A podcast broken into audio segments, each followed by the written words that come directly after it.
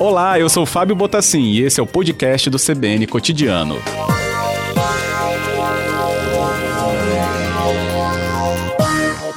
Muito obrigado aí pela oportunidade.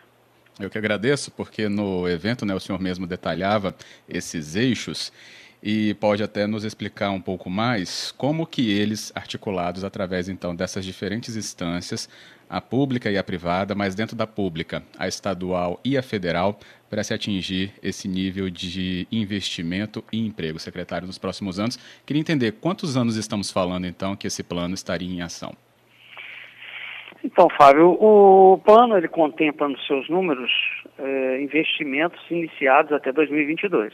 Então, é, os valores que estão sendo considerados é, foram levantados pela Secretaria de Desenvolvimento, pela Secretaria de Planejamento, no caso das obras públicas, né, no caso das obras privadas, pela Secretaria de Desenvolvimento, é, e se montou esse plano é, Espírito Santo exatamente com um pacto construído a várias mãos, setor público, setor privado, é, com a Federação das Indústrias, o Movimento ES em Ação é, e o SEBRAE. A gente sabe que o momento é um momento de grandes desafios e somente o Estado não tem condições de promover investimentos dessa monta. Né? Então, a solução ela passa muito pelo desenvolvimento da iniciativa privada, seja pela atração de novos negócios, seja pelo desenvolvimento dos negócios que aqui estão instalados, das empresas que estão aqui instaladas, e seja também pela criação por parte do Estado de novos investimentos em infraestrutura, como serão mantidos, são 8 bilhões é, a parte que cabe ao Estado, e também a questão da melhoria do ambiente de negócio. Então, esse, esses sete eixos, ele trabalha exatamente isso, né? Desburocratização, crédito financiamento, inovação tecnologia, é, o monitoramento dos impactos na economia, você tem que fazer um monitoramento constante que isso funciona como uma bússola, que você pode corrigir uma rota, é, ou de repente tomar uma outra atitude, porque são momentos, as coisas têm acontecido com muita rapidez. É, aceleração dos investimentos públicos e privados, que é um pouquinho que eu falei agora, e medidas tributárias, que é uma parte de incentivos para que a gente possa destravar e atrair investimentos, como é o caso do programa que foi, gerado, que foi lançado lá hoje, é, de energias renováveis do Estado, o Gerar. Uhum. É, eu queria pontuar com o senhor sobre, né, dentro desses eixos, né, talvez eu não liste exatamente cada um deles pela relação enorme que eles possuem, é, mas dentro do âmbito, por exemplo, do Fundo Soberano, que acho que também foi um outro destaque, o do Gerar depois, claro, a gente vai tocar também, mas do Fundo Soberano, que a gente já vem falando mais dele né, nos últimos tempos. E agora aí toma-se uma diretriz em relação a este fundo. O que, que seria essa diretriz, secretário? O Fundo Soberano hoje, ele, é, o governador Renato Casagrande assinou hoje o decreto regulamentador. Né? Então são as regras para a utilização do fundo, de como esses recursos serão aplicados, quem aplicará esses recursos, como é que vai funcionar a mecânica da utilização é, dos recursos provenientes dessa poupança é, que está sendo feito com recursos de petróleo. Hoje, inclusive, o nosso palestrante é, chamou atenção, né, é, que enquanto o, o, país passa por um problema é, de contenção de gastos, o Estado do Espírito Santo faz poupança, né? Então, assim, realmente a gente está numa, numa, numa outra via, né, numa via muito mais de pensar em planejamento, e ele vai atuar exatamente no investimento de empresas, de projetos de empresas estruturantes aqui no Estado, ou de empresas também que vão crescer para outros estados, né? levar desenvolvimento, mas ela tem que ser uma empresa capixaba. Né? Então isso é muito importante para fomentar, é uma parte que a gente chama de equity, né? que é participação efetivamente, é, e essa regulamentação ela chega num momento muito importante, porque é um fundo que já está com mais de 350 milhões de reais e vai nos ajudar a alavancar projetos aqui no Estado, projetos estruturantes, naturalmente tem que se comprovar sua viabilidade, estamos falando de recursos públicos, né? É, tem que se tomar todo o cuidado. Certo. Teve um ponto curioso que eu pude acompanhar no, durante o lançamento, é de que o, as aplicações elas não vão é, criar é, representantes do governo no Conselho das Empresas, né? Será, então, como um sócio investidor. É isso, secretário? Se é, foi muito, muito bem lembrado, o governo não quer controle. O governo ele participará sempre de forma minoritária. Uma vez que você tem controle como Estado, ela vira uma estatal, você tem que fazer concurso público, etc. E isso a gente não é hum. o que a gente hum. deseja. O que a gente deseja é participar é, de projetos que são importantes para o Estado, são projetos estruturantes para o Estado e que muitas vezes precisa de um complemento de, do, do CAPEX, né, e aí o Estado, considerando tudo isso que eu já disse, a questão da viabilidade, as análises né, que serão feitas por profissionais, aí sim o Estado é, aportará recursos de forma minoritária. Correto. Para o programa gerar, e o senhor tem mais né, outras informações sobre ele, ele impactaria de qual maneira o Espírito Santo e essa atração por investimentos? O, o programa gerar coloca o, o, Espírito Santo na rota dos investidores de, de geração distribuída de energias renováveis. Isso é importante a gente destacar, é, porque hoje a, a geração, a microgeração de energia e as energias renováveis, ela vem se desenvolvendo muito em todo o mundo.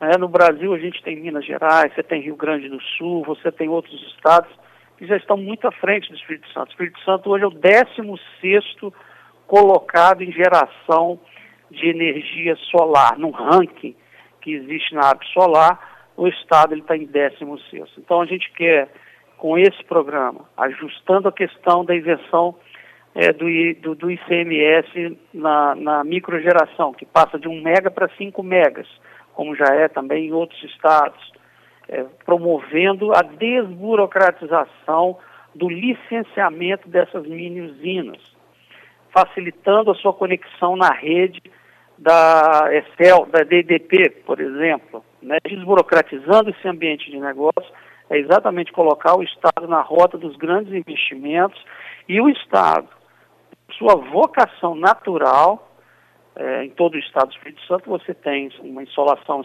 espetacular, então, assim, para energia é, fotovoltaica, a parte de energia solar é, é excelente, né, é um estado que realmente tem vocação. Nós temos ainda a eólica offshore, quer dizer, são os ventos, principalmente do extremo norte e do extremo sul do estado. Uhum. Então, assim, a gente também estaria, é, nós estaríamos promovendo, tanto com a solar quanto com a eólica, é, o desenvolvimento regional e a biomassa. Nós temos estudos aqui da ASP, que é a nossa agência, que comprovam, né, os atlas né, eólicos, que comprovam que realmente o Estado ele tem uma vocação natural para o desenvolvimento é, de fontes de energias renováveis aqui no Estado do Espírito Santo.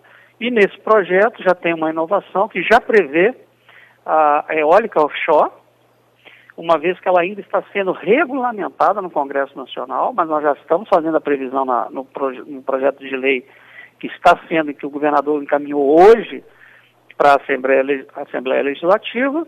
Então, uhum. quando regulamentar no governo, na esfera federal, a gente aqui poderá fazer por um decreto a regulamentação da nossa legislação, que nos dará mais agilidade, é, para sair na frente na atração desses investimentos aqui no país, que no exterior, principalmente na Alemanha e na Inglaterra, você já observa é, muitos investimentos na eólica offshore.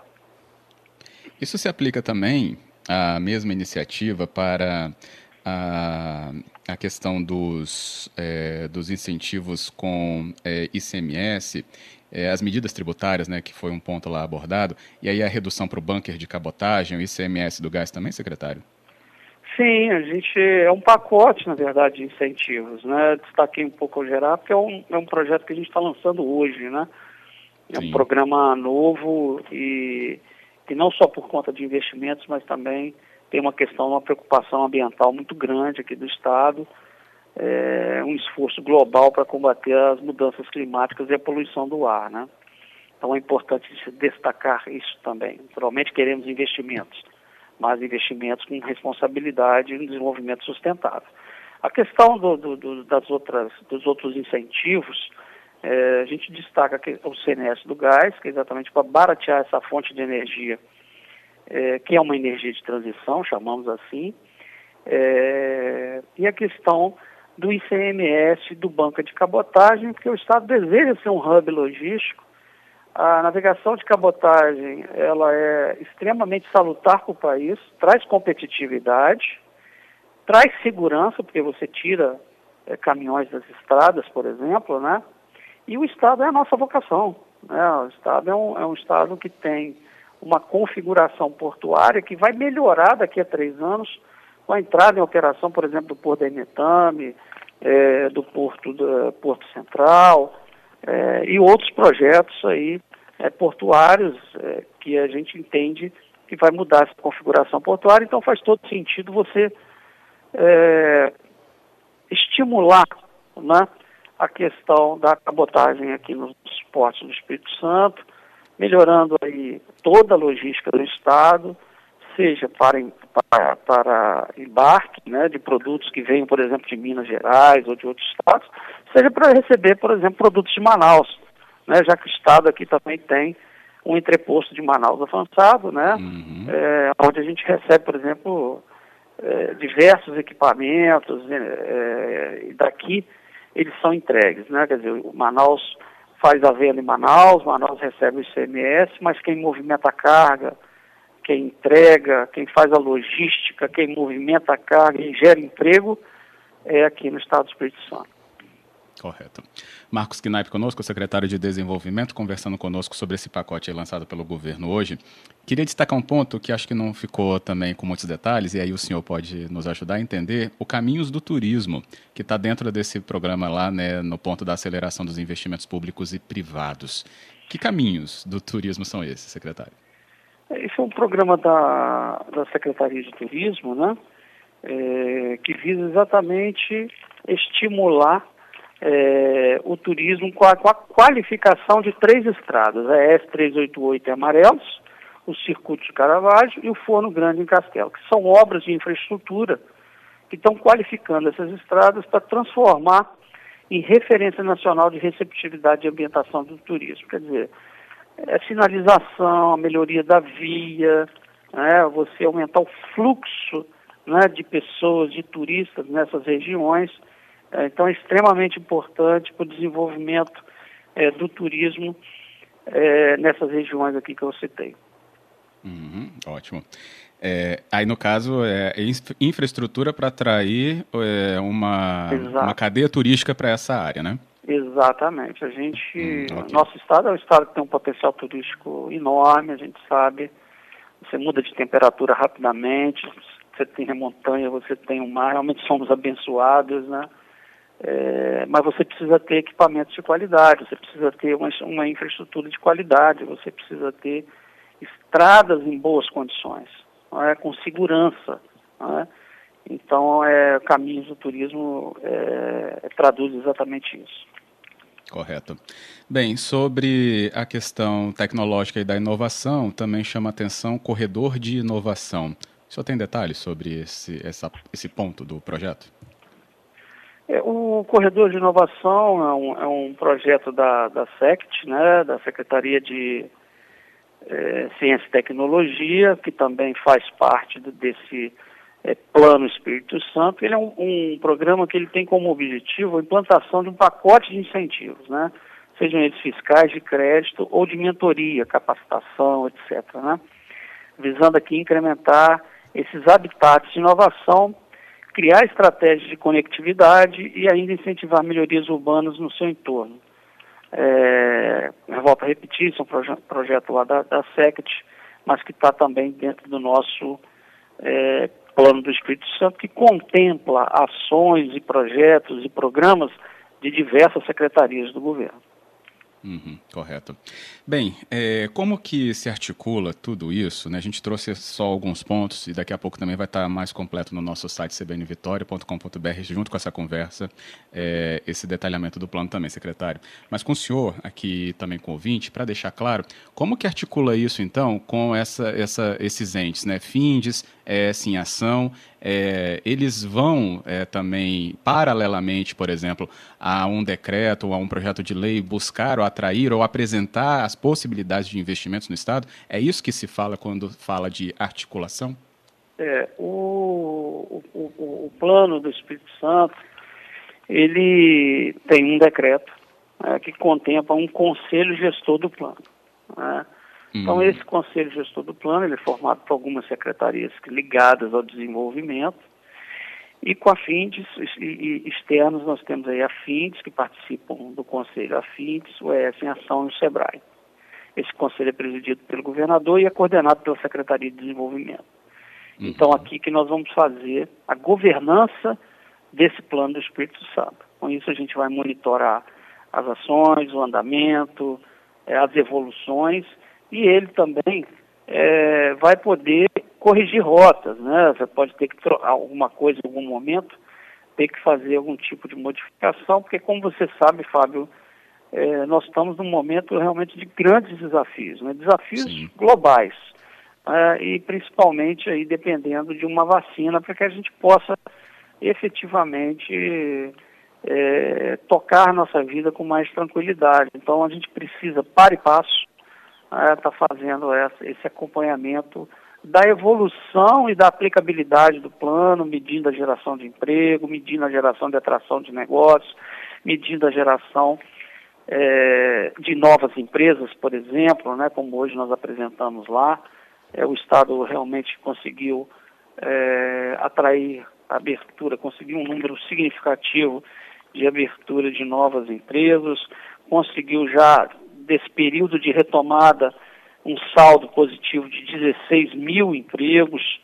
É, então a gente vai para e passo medindo isso. Na questão das empresas, foram mais de 11 mil empresas aqui de diversos portes, naturalmente. Né? Você tem micro e pequena empresa. A gente sabe que o empreendedorismo cada vez mais será estimulado, porque é, nós entendemos que cada vez mais geraremos os nossos próprios empregos. Né? Ou seja, você vai empreender. Né? Não, infelizmente, a gente não conseguirá fazer com que voltem todos os empregos. Isso não, é impensável isso, né? Mas o empreendedorismo é uma saída e empreendedorismo é capacitação. A pessoa não é dom, não é? Então, assim, quem, todos podem empreender, desde que devidamente capacitados e preparados para enfrentar é, esse mundo dos negócios. Né? Isso aí. Bem, secretário, é, para a gente concluir, também teve um anúncio, dentro de tudo isso, né, foi feito um anúncio também é, muito importante de investimento privado na região, então, sul, é, Porto Central, né, lá em Presidente Kennedy, que teria, então, aí já o andamento de um projeto para uma refinaria. No caso, foram as empresas AEMP, né, ou ANP, ENP, né, para não confundir com a ANP, uhum, e a Oil Group. Esses é, investimentos que são então muito importantes, é, investimentos muito importantes, são refinarias modulares. Eles estavam analisando diversas é, localizações é, e nós também é, entendemos que como nós temos lá a criação do Porto Central, é, essa, esse projeto dessa refinaria alavanca o porto e vice-versa, não é? Porque você vai ter ali equipamentos e um, um, um ativo portuário adequado à atividade é, óleo e gás. Então faz todo sentido você ter uma mini, uma micro refinaria, uma, uma refinaria modular, na verdade, melhor dizendo, naquele lugar. A gente realmente recebeu a notícia é, com muita alegria e é um projeto importante para o Estado, que é um Estado produtor de petróleo e gás. Uhum. Muito bom. Bem, é, a, o montante desse investimento já foi de alguma maneira traçado? Só para a gente saber. Do, da refinaria que você fala, isso. Mini? Uhum. Não, isso eles ainda estão fazendo os levantamentos, ah, tá. a gente ainda não teve oportunidade de ter acesso ao CAPEX. Mas em breve, provavelmente, a gente já poderá estar. Tá, eles, né, poderão estar tá divulgando isso lá. Uhum. Dentro do plano, secretário, é, também está traçado alguma, é, alguma agenda é, ou cronograma para se tocar também né, desinvestimento como da privatização da S-Gás, que já foi também já tocado né, em muitas vezes esse ponto, não é uma novidade, mas dentro do plano existe cronograma, prazos ou algum estudo já para essa privatização ou diminuição né, do capital do Estado dentro da empresa? Na verdade, já está em curso é, esse trabalho. Algumas secretarias estão envolvidas, a coordenação é da SEG, é, junto ao BNDES. Né, porque para você fazer uma desestatização, você precisa criar modelagem, né? E uhum. estão se verificando neste momento qual seria a forma mais adequada. Né? Vender simplesmente ou fazer um IPO, é, enfim, existem várias formas de você fazer isso, qual é o percentual que o Estado fica, né, porque o Estado já tomou essa decisão que fica com um percentual pequeno, mas para ter uma cadeira em conselho, por exemplo. É, então, essas, essas, e temos um sócio, naturalmente, então isso tem que ser feito de forma é, conjunta, né, de forma harmoniosa, como tem sido feito até hoje. E, mas é um trabalho que já está sendo feito é, e a ideia do Estado é já no ano que vem a gente está podendo anunciar uma decisão. Ah, ok. É isso. Secretário Marcos Knaip, muito obrigado aqui pela conversa com a gente na Rádio CBN Vitória. Sei que o dia está é, tá aí cansativo porque o senhor já trouxe no próprio evento esse detalhamento e agradeço a importância que você dá aqui para o nosso ouvinte também detalhando para a gente. Obrigado. Nós é que agradecemos, Fábio, o trabalho que vocês fazem, principalmente agora, nesses momentos de tantos é, desafios que a gente passa, que a população passa, a população não só capixaba e brasileira, mas a, a população mundial, a gente agradece e nós estamos sempre à disposição. Que bom. Obrigado, secretário, mais uma vez. Bom trabalho. Obrigado, Fábio.